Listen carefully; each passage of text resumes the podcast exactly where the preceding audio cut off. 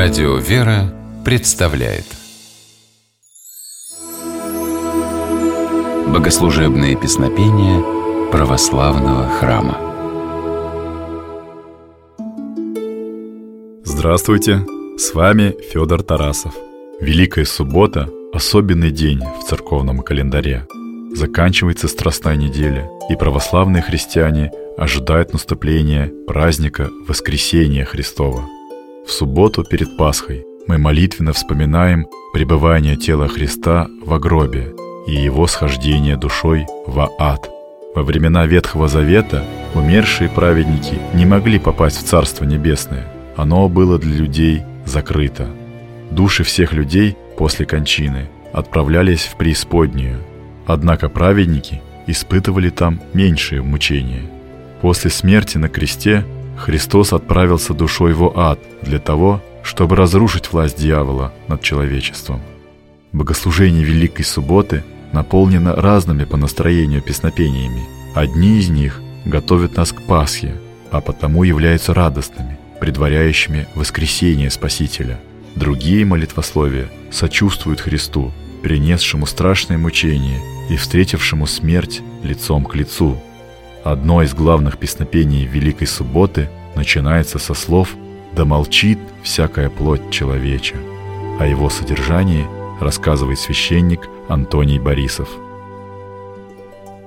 Песнопение «Да молчит всяка плоть человеча» звучит на литургии в тот момент, когда священник переносит хлеб и чашу с вином на престол, то есть освященный стол в центре алтаря. Это действие символизирует собой одновременно крестный путь Христа и его погребение.